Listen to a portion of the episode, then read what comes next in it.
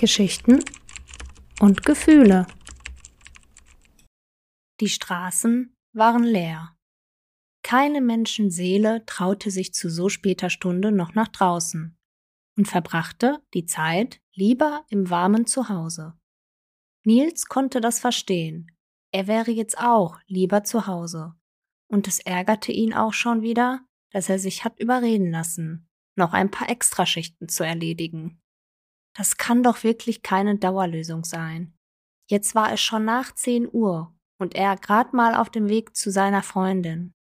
Er hatte ihr versprochen, noch vorbeizukommen, egal wie spät es wurde. Und dass er mittlerweile auf dem Weg war, das wusste sie schon. Am liebsten würde er sofort ins Bett, denn seine müden Glieder sehnten sich nach Erholung. Seine Augen fielen ihm fast zu, und damit er nicht während der Fahrt einschlief, drehte er das Radio etwas lauter. Die Klänge von Under Pressure dröhnten durch die Boxen, und er tippte den Takt auf seinem Lenkrad nach. Ein kurzer Blick auf sein Handy sagte ihm, dass er in etwa 30 Minuten bei seiner Freundin ankommen sollte. Er mochte diese Strecke, die er fuhr, überhaupt nicht. Und normalerweise wäre er auch lieber einen anderen Weg gefahren. Doch das hätte zu so einer späten Stunde noch länger gedauert. Deswegen entschied er sich letztendlich doch für den kürzeren, aber unliebsameren Weg. Die Allee war von Bäumen übersät, und diese mündeten sogleich in ein dunkles Schwarz, so dass nichts anderes zu erkennen war. Keine einzige Laterne war auf dieser Strecke zu finden, so dass nur sein Scheinwerferlicht ihn den Weg zeigen und rausführen konnte.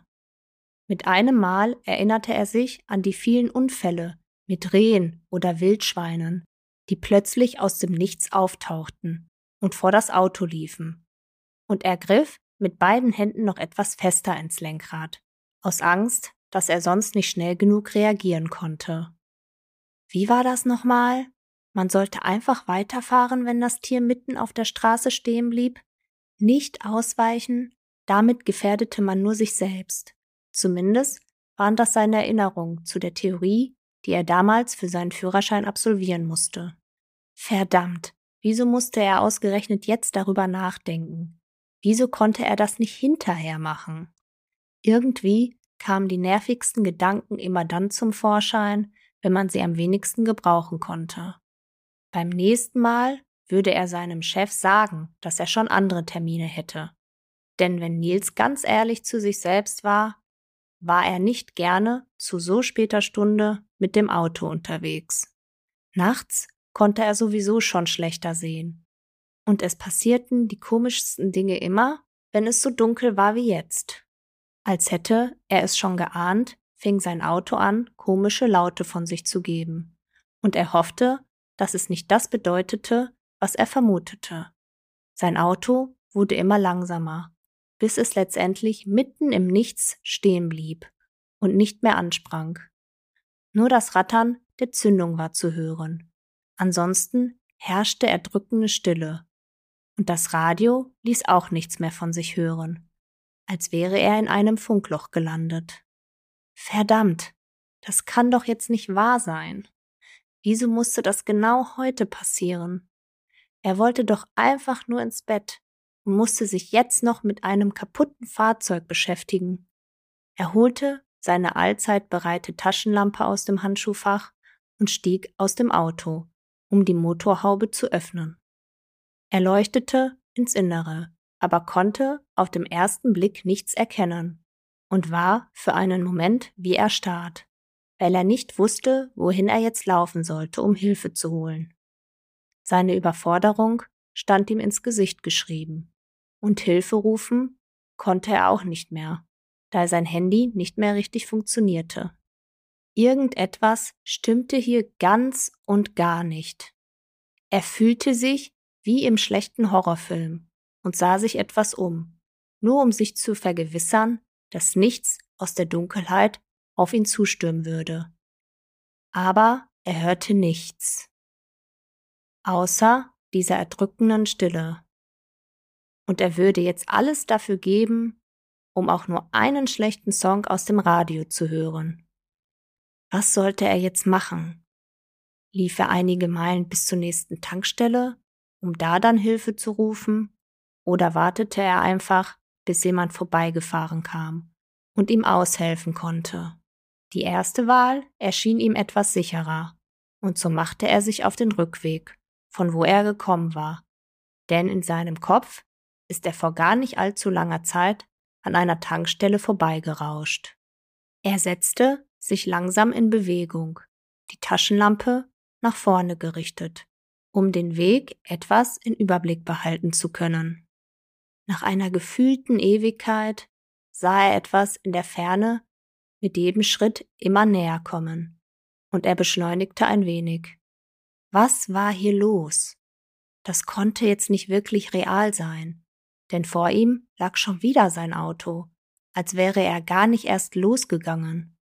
Ist er etwa die ganze Zeit im Kreis gelaufen? Und wie war das möglich, wenn er einfach nur der Straße zurückgefolgt war? Irgendwas stimmte hier ganz und gar nicht, und ihm standen die Haare zu Berge. Die Stille, die ihn umgab, machte das Ganze nicht besser, und er atmete einmal tief durch, um seine innere Anspannung etwas zu lösen. Er hatte das Gefühl, als wolle ihn irgendwas hier halten, als dürfte er diesen Ort nicht verlassen. Schlafe ich etwa? Ich kann ja nur schlafen, ansonsten würde das hier alles keinen Sinn machen. Natürlich muss ich schlafen, also muss ich einfach nur wieder aufwachen. Er wusste genau, dass es sich für einen Traum viel zu wirklich anfühlte. Aber der Gedanke, es könnte sich nur um einen harmlosen Traum handeln, ließ ihn nicht gänzlich den Verstand verlieren. Also, was kann ich denn machen, um wieder wach zu werden? Irgendwo hatte er mal gelesen, dass man im Traum keine Schmerzen spüren konnte, sondern sofort wach werden würde. Also kniff er sich selbst in den linken Arm. Nur passierte rein gar nichts. Er wurde weder wach, noch verstand er das Ganze. Verdammt, was ist das hier bloß? Ich habe ein ganz schlechtes Gefühl bei der Sache. Und ich muss es schaffen, Hilfe zu holen. Es war ein seltsames Gefühl, das ihn begleitete, als würde jede Sekunde zählen. Ansonsten wäre es zu spät, noch was zu tun. Also beschloss er schließlich, durch den Wald zu gehen. Seine Taschenlampe funktionierte ja zum Glück noch.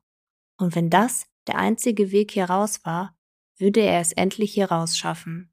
Seine Freundin würde sich wahrscheinlich auch schon Sorgen machen, denn er wusste nicht genau, wie viel Zeit jetzt wirklich vergangen war. Denn die Armbanduhr, die er trug, tickte schon eine ganze Weile nicht mehr und war genau um 22.22 Uhr 22 stehen geblieben. Sein Handy war gar nicht mehr zu gebrauchen. Deswegen ließ er es im Wagen und ging schnurstracks Richtung Wald. Das Licht der Taschenlampe wies ihn den richtigen Weg. Nach einer ganzen Weile wusste er genau, er hatte sich verlaufen. Er hatte schon so eine Vorahnung, aber irgendwas schien ihn in den Wald zu ziehen, und er fühlte sich nicht imstande dazu, den Drang zu widerstehen, noch tiefer hineinzulaufen. Also ging er weiter, und mit jedem Rascheln schlug sein Herz immer schneller. Und er dachte daran, dass sein Herz das nicht mehr lange aushalten würde. Sein Fokus, gerade ausgerichtet, übersah er den großen Ast unter ihm, und bevor er überhaupt reagieren konnte, stürzte er und versuchte sich noch mit seinen Händen abzustützen. Ein stechender Schmerz fuhr ihm durch seine rechte Hand, und er hatte das Gefühl, mit jeder Entscheidung, die er traf, würde er sich nur noch mehr in Gefahr begeben. Und jetzt war es nicht mehr nur die Stille, die ihm Angst machte, sondern die jetzt aufkommende Schwärze. Seine Taschenlampe war ihm beim Sturz abhanden gekommen und mit großer Wahrscheinlichkeit kaputt. Trotz allem tastete er sich durch die Dunkelheit, um diese wieder zu finden, aber leider vergebens. Seine Schmerzen am Arm wurden mit jeder Bewegung schlimmer, und er hielt es irgendwann nicht mehr aus und legte sich mit dem Rücken auf den kühlen Waldboden. War es jetzt vorbei mit ihm? Würde es das jetzt gewesen sein? Niemand würde ihn hier finden. Er würde verhungern oder sogar erfrieren. Und wahrscheinlich würden die Tiere hier im Wald ihn mit der Zeit verschwinden lassen. Das konnte es doch jetzt nicht gewesen sein. Er war plötzlich so müde und wollte nur noch schlafen. Die Hoffnung, dass es vielleicht doch nur ein Traum gewesen war, konnte er nicht ganz loslassen, denn das bedeutete zugleich, er würde aufgeben, nur mal kurz die Augen schließen, für einen kurzen Moment, um danach wieder einen klaren Gedanken fassen zu können. Dann war er etwas erholter und würde es auch definitiv schaffen, die Hilfe zu holen, die er benötigte. Sein Arm fühlte sich plötzlich ganz heiß an. Er glühte regelrecht, und er bemerkte, dass ihm irgendwas Warmes die Haut entlang lief. Er wusste schon, was es war, bevor ihm der Geruch von Eisen in die Nase stieg. Das Adrenalin hatte ihn bis jetzt vorangetrieben. Doch jetzt war er einfach nur müde, und sein Körper ließ ihn jetzt wissen, wie schwer er eigentlich verletzt war.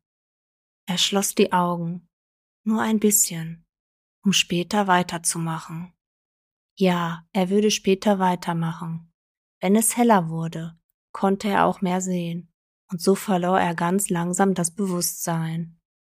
Es kam ihm was Helles entgegen, und es war so störend und hartnäckig, dass seine Lider anfingen, sich wieder zu bewegen, und seine Augen versuchten, dem Licht zu entgehen.